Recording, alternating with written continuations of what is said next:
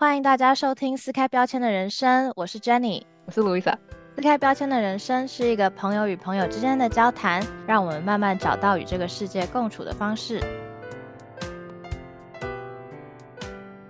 我们今天第一次邀请嘉宾来我们的 Podcast，我不知道为什么又有点像第一次录的感觉，有点尴尬，有点微紧张，然后有点不知所措，但是没关系，We will figure it out。所以今天邀请的是 Jenny 跟我的一位朋友叫 Tracy，然后他现在目前是在美国读硕士的 program。Tracy，自我介绍一下呗。哦，我是 Tracy，然后我们以前在美国的明尼苏达州，然后读 Human Factor Economics，也叫 Human Computer Interaction，那我正在读第二年。那我是在台湾读大学，二零二二毕业来到这边。当初会想出国读书，是因为我自己觉得我读的这个领域在台湾还没有那么的发展，就相对来说，因为我现在读的是 Human Computer Interaction，它比较注重是可能一个产品要怎样设计去让人使用起来更好、更舒服。那台湾因为比较多制造业，可能我在做的事情会比较要像是原本开发端的才会比较注重这部分，然后。这方面的发展是美国比较先进，所以才会想要来美国读书。那在我们开始更深入的问 Tracy 一些问题之前呢，我们先来了解一下我们是怎么认识的呢？嗯，那时候是我大一的时候，大一寒假，然后那时候。就刚好滑 FB，然后就看到了一个广告，就不知道为什么。然后那时候本来就对美加就有兴趣，所以就想说，那不然那时候就想要去看看，看一下那边的学习环境啊，跟台湾相比起来有什么不一样。然后是之后真的可以考虑可以出国读书这样，所以才会参加 NTGX，然后就在那边认识了 Louisa 和 Jenny。那你那时候来参加 NTGX 之后，然后回台湾，就是对于国外学校的生活有没有多一些新的了解？有吧，就是整体的氛围跟现在蛮像的，就是讨论蛮多的。然后我蛮喜欢大家会在。可能校园的一个一角就在读书，就不会说哦，我一定要坐在图书馆读书。然后也是在校园里面就可以看到大家在互相讨论啊的这种环境，就跟台湾很不一样。台湾是怎么样？就是台湾是大家不会在外面读书吗？就是可能像，OK，你今天去一个戏馆，戏馆里面可能一角就会有一个桌子，或是外面就会有那种椅子，然后就可能有人就在那边读书。台湾的话是，你就是去上课就是去上课，然后你要去读书的话，通常是要进到一个可能另外一间教室嘛，然后那边就会有椅子啊，要不然大家就是去图书馆读书，要不然就是自己在宿舍在家里读书这样。哦哦，没有那么多，就是外面的空间。嗯嗯。可以讨论啊。其实我比较不习惯去图书馆读书，因为有些像 UBC 有一个就是地下室图书馆 Kerner，然后它就是爆安静，感觉好像你到了，然后你要把书或者什么电脑拿出来就稀稀疏疏、稀稀疏疏，你就觉得 Oh my God，太大声了。然后你要流鼻水，你要扔一下，然后就后来就觉得哦，别人都觉得我太吵了。就是我觉得在那样子的环境，我会觉得好像永远都太吵。那我比较喜欢就是走廊随便找一个桌子，比较放松一点。我觉得就图书馆有时候会觉得说好安静哦。哦，我超爱去 Kerner 的耶，是哦，哦，我每次都是 like I have to get things done，然后我就去了以后，我就一定能够把事情做完。反正就是有不同的 study 空间，对对对，就是喜欢看有人走来走去，比较开心。他鞋子还蛮好看的，到底有没有在读书？有啦，我回去会去那个哎，我们这边的 rec center，就是 recreation wellness center，就是人家健身的地方，然后那边有放椅子。然后我就很喜欢去那边读书，就看到有人在游泳、健身 之类的，压力比较大吗？没有没有在读书？有有有有在读书，就是读完之后刚好再去运动一下。哦，OK OK，好好的，好，相信你。Tracy 刚刚有讲到，就是说他参加 NTGX 的时候，就是跟他现在有点像，就是想说比较多讨论啊，或者什么的。那你现在在美国上课的时候，也有蛮多讨论的部分啊。那你会不会觉得说大家都蛮会表达自己的？相比来说，我觉得有比较会表达自己，就是说，在台湾可能教授抛出一个问题，说哦，这东西应该要怎么改善，可能就是台下就鸦雀无声这样。但在美国，至少会有一两个人会回答，就是整体会比较 interactive 的这样。我觉得还是相对啦，但至少是有人愿意跳出来讲话，跳出来讨论。确实会有一部分是比较偏向，也是坐在台下，就是听课这样。那你觉得这样子会鼓励你自己，也会想要尝试在课堂上面，比如说回答问题或者是问问题吗？我觉得会耶，但就是怎么说啊？一开始真的还是蛮紧张，就是在想一个问题的时候，在想哦，好，我这样讲有对吗？但是还是会鼓起勇气去踏出这一步，去问题这样。我最近跟一个朋友聊天，然后他也有讲到说，他最近在修课程这样子，然后他也是比较内向的人，所以就是教授如果问一个问题，然后他就是正在他的脑筋里面在 script 说他要怎么回答，然后还没整理好他的思绪，有可能别人就讲了，或是话题就已经跑掉了，然后就啊 OK 好，就没有把他想讲的 idea 讲出来，然后或者是他光是要举手就觉得哇好紧张哦，因为我也会这样子，就是好像光是举手就觉得心跳跳很快，哇。我不想讲话，但是呢，又感觉好像有 idea 想要分享，所以大多数就是变成说上课都不讲话，就静静的在那边听。要在课堂上面发表意见，那感觉很恐怖。好像 Zoom 会比较好哎，会吗？线上课我觉得好像线上课我会觉得 OK，我抓准时机，好像现在没有人要讲话，那我就会讲。但实体课可能还是要心理建设一番。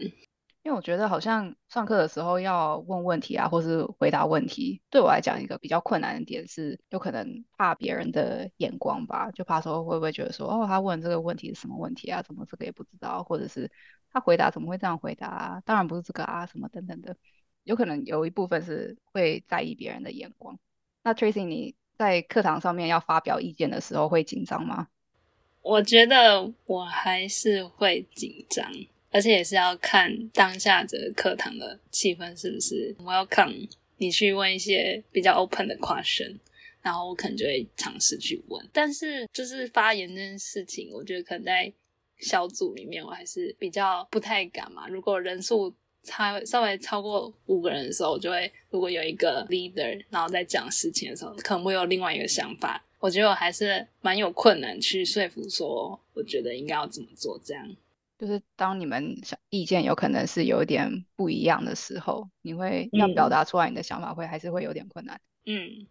因为像我之前那个工作上面有一个会议，我那一次是有点 surprise 到我自己，就是做一圈有可能也有二十个人吧，然后那个时候我就突然，然后有一个 idea，我觉得大家在讨论的时候还没有提到的，然后我就觉得说，我觉得这个 idea 是很重要的，我觉得一定要讲出来，然后大家要听到，所以我就这样举手，然后呢，他就点到我，然后我就讲。然后讲完了，我就说，哎哎，我刚才举手吗？我刚才是讲话吗？我自己吓到，想说为什么好像完全没有紧张感或什么的。然后我觉得一部分就是像你刚刚提到，就是我觉得那个环境，那些同事给我的感觉是说，我不管讲什么，他们都会至少会听，然后去思考，不会马上去反驳那样子的环境。然后另外一部分就是，我觉得说这个 point 是很重要的，我希望大家可以也有这个 idea 去思考，让整个 group 会是更好的。或是讲的更周全的，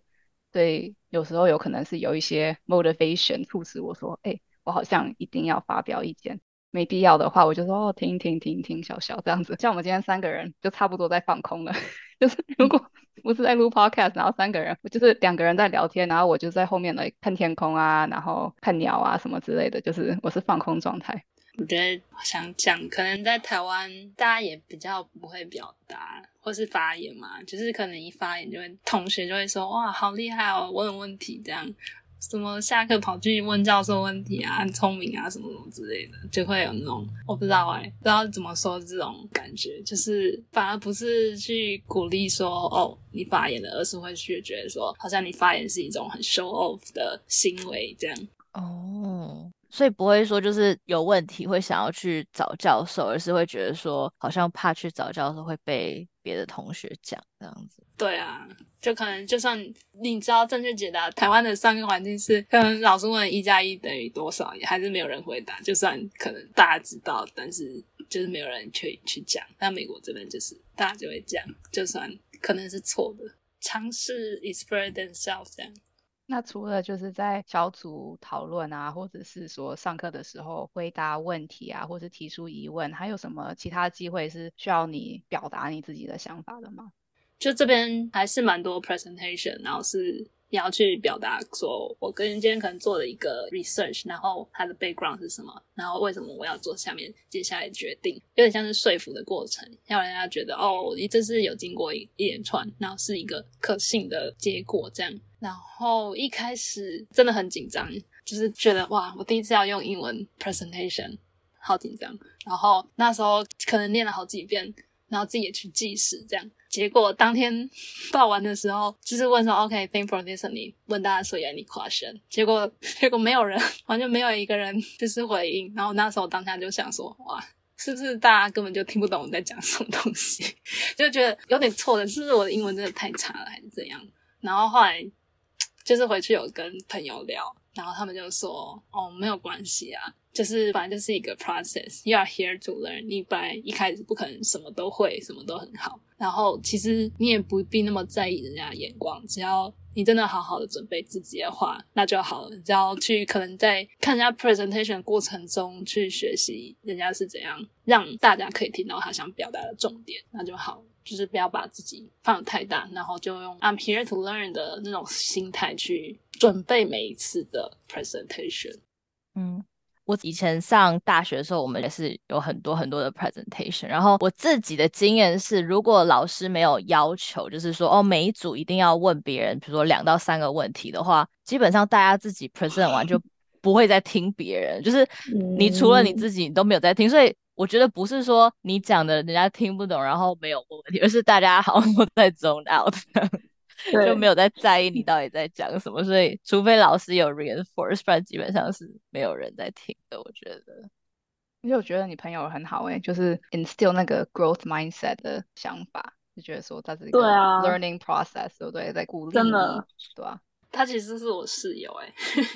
原本原本室友，但他也是一个国际学生，他比我先来一年，然后就说哦，反正是是是过程啊，我们就是来这边学习，所以也不用担心说自己可能英文讲不好。他觉得哦，你英文其实比我当初那时候一开始来这里已经好了，所以每个人都是来这边慢慢学习的，没有说比较好比较坏，这本来就是一个过程，每个人有自己的步调这样。台湾跟美国的上课的方式，哪一种对你来说比较有效，或者是你比较喜欢哪一种的上课的模式？我觉得就美国上课方式比较偏向多一点讨论，当然也会有那种比较基础的课程，也是教授在上面就这样讲。但是可能比较多人会有一些疑惑的点啊，怎么去想的这种过程，会有比较多讨论。我觉得以有效来说，我觉得两个台湾跟美国应该差不多，就是。反正它就是一个知识，然后你去学它。但是真的有没有能够运用的话，我觉得可能是美国的部分，就是可能也不只是教授，像是同学可能在课堂上会抛出一个你可能没有想到哦，其实有这样的问题，会比较想要去了解更多。对，然后自己喜欢哪一种事？我觉得我应该算是喜欢美国的方式嘛，因为我不是那种也特别爱讨论或是特别会发言的人。可是我蛮喜欢听人家的一些想法，所以我自己会比较喜欢美国的方式。它可能至少会刺激我一些不同的想法，自己会变得说，我哪天有想法的时候，我会愿意去提出来。这样，我最近就是也是正在想说，多跟不同的人认识，然后听听他们的一些经验等等。就像说我们今天做这一集 podcast 也是，就是听 Facy 他在美国读书的一些经验。然后观察到一些事情，我觉得因为反正每个人能体验的事情是有限的，然后从自己体验的事情会促使自己有一些看事情的观点啊，或者一些价值观。然后其实有时候听听别人的故事是可以拓展自己对世界的一些看法或者一些想法。像说你读的科系啊，或是未来以后做的工作，有可能都是要蛮会换位思考的，看说，哎，这个人他的体验是怎样，那我们要如何改善啊之类的。对。对，算是，可是比较偏向 qualitative 和 quantitative 部分。那 qualitative 的话，就是会从可能使用者真的 feedback 去 extract 他们可能真正需要的是什么。那 quantitative 的话，就是从原本人的一些 limits 去看，要怎样才可以让我们的产品更好。所以比较 qualitative 的话，有可能就是要 understand 他们的 use case 之类的。嗯，没错。所以工作的一部分有可能就是需要理解别人的一些体验啊，然后换位思考这样子的。那其实这个过程都是要很 open minded 的吧？我想，透过你们上课的过程，好像也是有一点在练习这样子的 skill set。你刚刚有提到说，在同学身上可以听到不同的观点，对这件事情不同的看法。那你觉得在美国上课这些教授有没有给你一些不同的思考的方向？我觉得可能这边整体的环境都是希望，OK，我今天教你的东西，你是真的可以学会，或是你可以做出一个 project，是能够放在你之后的人生美上面的。然后像是我之前就有修一门是在做 VR 相关的，然后就是要期末做一个 final project，那教授就会去跟他说，哦，他之前可能有一个同学啊，就是修这门课，然后他就把他所有的 homework 啊，所有的 final project 都放在他自己个人的 website 上面，然后他最后拿到一个工作一个 offer，这样他会去就是 inspire 去跟学生说，哦，你们可以就是用不同的角度，不是说哦，我今天就是为了拿一个成绩去完成这门课这样。像我之前在 UBC 就是修地理嘛，然后那个时候很多门课都要画地图。教授啊就讲说，哦，你们可以做一个 e portfolio，把你们的那个 project 放上去。之后参加建教合作的时候，他们也是有在推广说做 e portfolio 的这个事情，就是把一些有可能上课做的 project 啊放上去，或是工作经验做的事情把它放上去，就有点像是 LinkedIn profile 的意思。但是它有可能可以更仔细的去解释一下，说你做这个 project 的 background 或是什么的。然后到时候在申请工作的时候，你就可以说，哦，yeah，and you can see more of my work here，然后就。把那个链接放出去，要面试你的人啊，对于你 resume 上面某件事情比较感兴趣，他想要多了解，他就可以去 e portfolio 再去多读一下，多了解一下你这个人做事啊，或是思考等等的一些模式。像我在上大学的时候，我们有一门课就是专门教你说怎么弄你的 resume 啊，然后怎么把你的 cover letter 写好这种的。然后当时 LinkedIn 才刚开始，就是很多人在使用。当时他那堂课就是会教大家设好自己的 LinkedIn profile，然后你也可以同时就是把你所有课堂上的同学啊，然后 TA 什么老师全部都加一加，让至少你 LinkedIn 的 connection 就是已经有一个一定的量。那个的好处就是之后如果有做，比如说 co-op 还是什么，然后开上班了以后，你就可以自己慢慢 build up 你的 LinkedIn，就不是从零开始。就是来这边也是才发现，哇，LinkedIn 真的是一个有点像是投资的 Facebook。可是台湾就比较不会有这种平台去认识其他不同产业，是不是有一些媒介可以去认识这些人啊，或是去了解他们在做什么事情这样？然后 LinkedIn 就是这样的平台，让你去 make connection。我自己使用，我也是来这边自己才 build 了一个 profile。然后目前的话，现在就是刚好有看到，但是我自己算是这 program 的 community，然后就去 make connection，说哦，我可能快要毕业了，目前 looking for a job 这样。然后或是去查一些可能工作相关啊，early career 啊，new grade 那种关键词去查，说有没有相关可以求职的种类。这样，我觉得 make connection 这件事在美国这边很重要，尤其像是我是硕士还在这边，我在之前都没有任何的在美国工作经验，所以就是你要自己去认识一些人啊，然后才会有一些机会。这也是我自己来这边蛮大的感觉嘛，就是可能你不论是日常生活，像是我也有在打球，大家就说哦，你要你快要毕业，那你应该要多去跟别人聊天啊，说你快要毕业啦。有些人想到就会帮你这样。我之前是有听过，我们学校之前有在讲，就是如果你今天要找工作的话，每一个见到的人你都要跟他讲说你在找工作，因为你真的不知道哪一天谁就会哎刚好有一个工作机会就可以介绍给你。嗯，确实，就是我现在目前在 TA 这门课，就是教授也是很鼓励大家说，哦，如果你有需要的话，那你可以 off your hour 来跟我谈啊，然后我可能会有一些机会，那就可以帮你，就是无论是在上课或是下课之后，就是大家其实都蛮愿意帮忙嘛，但是你要自己去说，如果你不说的话，就没有人帮你。就跟台湾很不一样，台湾可能是哦，我先有这个 skill 之后，然后别人来找我。但在美国是，你有这个 skill，但你要自己去 reach out 去找机会，去说我要怎么去发挥，我可以怎样贡献这样。就我那时候毕业之后在找工作，我好像有 interview 的都是因为认识在 hire 的那个人，不然就是我认识一个认识在 hire 的人，就是有一个 mutual connection。然后大部分有 interview 的都是因为 like know somebody 才有 interview。所以我觉得有可能北美都是还需要 networking 啊，这样子找工作的时候，或是平常也是要认识比较多的人。对于说你之后在美国要求职，你有没有什么样的想法，或者是你有想象说你想要什么样子类型的工作？我目前的话，因为我们我们的 program 是叫 Human Factor Economics，然后可能会找的工作就是 Human Factors Engineer 或是 Data Analysis 这种工作，或是那种比较偏框的反的 User Experience。对于找工作的想法。不知道哎，就是听大家很多人就说你就是海投这样，然后也有听到说你可能要针对不同的 job description 去改你的 resume。我自己是海投的部分，那你你自己有没有什么要求？比如说你希望什么样的公司，或者是他有什么样子的东西可以就是回馈给你这种的？我自己希望可能可以在工作中还是可以学习吧，然后我比较希望可以像是比较偏合作性的工作环境，对。虽然说我自己还在努力克服怎么去跨出内部跟人家合作，或怎样去让人家了解我到底在想什么这件事，但是我自己是蛮向往这种工作环境，就是可以跟不同人讨论，然后尝试表达自己的意见。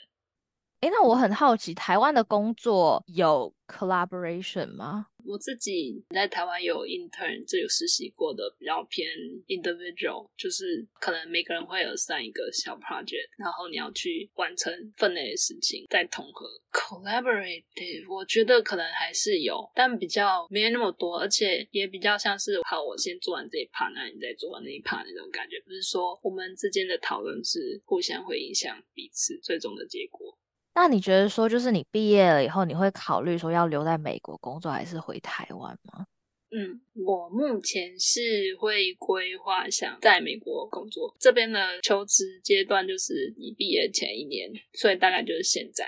的秋天就要开始找工作。目前规划就是留在这边。我们今天有聊到一些关于出国念书之后，对于自己啊，或者学校上课，或者是找工作等等的一些观察。那 Tracy 有没有就是哪一件事情是你在美国碰到是你最喜欢的，或是最不喜欢的一件事？最喜欢是交通比较秩序，就是这边车子大家会比较守秩序，不会插队。那如果是跟刚才主题有关的话，我觉得是可能整个社会是比较愿意帮助你嘛，但是你要自己去主动踏出那一步，说我今天可能有这个需求，我正在找工作啊，或是怎样。如果刚好有的消息的话，大家都是有机会可以互相帮助，就是整体社会是鼓励大家彼此认识彼此，就是不会说哦，我今天就是我自己一个人厉害啊，我都不用跟人家合作这样。对，最不习惯哦，最不习惯是就是这边的生活技能好差。就是台湾的话，就是你可能出门走下去就可以买盐酥鸡，然后你晚上出去十点肚子饿了就有东西可以买，但是这边什么都没有，这边是 店都八点就关门了。然后我要出去，就是那个饮料也没什么种类，然后每个都是汽水。在台湾就很多茶、很多饮料可以买。然后像是你今天可能走出去，也不用很久就可以哦，我就要去逛街啊，或者我就想去书店看个书这样。所以我觉得是有差的生活技可能要说不习惯关于刚才话题的话，我觉得是要讨论吧。就在台湾，你就是坐在那边，你也不用特别去跟人家 social 啊，或者怎样。但这边可能是你进教室，就是大家就会说哦，How's your day 啊？How's going？How's weekend？这种事情，就是一开始蛮不习惯的，就会想说，在台湾根本没有人问你说，哎，你过得怎样？好像你问的就是你好像过得不太好，你是不是生病了？看起来不太好。所以我一开始来这边的时候，他问我说 How's going？然后我就说。Good，我在想说，嗯，我看起来是不太好吗？然后，哦，后来就觉得，哦，好好，就是因，就是他们的一个 small talk，一个开头，所以就是不习惯的一件事。诶，那你自己对于 small talk 的看法，就是你现在会主动跟别人 small talk 吗？我觉得还在努力中，很难呢，就是会啦。可能我自己当 TA 有时候要跟教授讨论一些事情，然后就会想说，哎，你最近过得怎样啊？什么之类的，就会聊一下。就是整个对话来说，也不用那么有目的性。有时候他们也很乐意聊一些有的没有的这样。那你们会 small talk 吗？我们有讲一集 about small talk，但是呃，基本上我以前是不会 small talk，然后后来发现说，如果不 small talk 的话，你很容易在那个群体里面慢慢的消失，所以就是还是会主动跟大家聊一下。对啊，要努力，就是可能要要克服，就算害羞嘛，是礼貌性点头啊之类的。那最后呢，我们来请 Tracy 总结一下这一年多的改变，跟给自己之后有没有什么样的期许？自己，我觉得这一年多的改变就是更主动去认识人，可能会从主动认识人发现有一些正向的回馈，然后会愿意更主动去做这种事。然后对于未来期许呢，继续 认识更多人，就是可能在认识人的过程中去说哦，我现在正在找工作啊，然后看大家是不是能真正给一些建议啊，或是。真的会有什么不一样的 connection？是之后可能 unexpected，就是去认识人，然后好好过生活，就是我的期许。那谢谢今天 Tracy 在期中考水深火热的时候抽空来跟我们做这期 podcast。今天的 podcast 就到这里喽。如果大家有对于在北美大学生活什么疑问的话，都欢迎留言告诉我们哦。那我们下一集再见，拜拜，拜拜拜。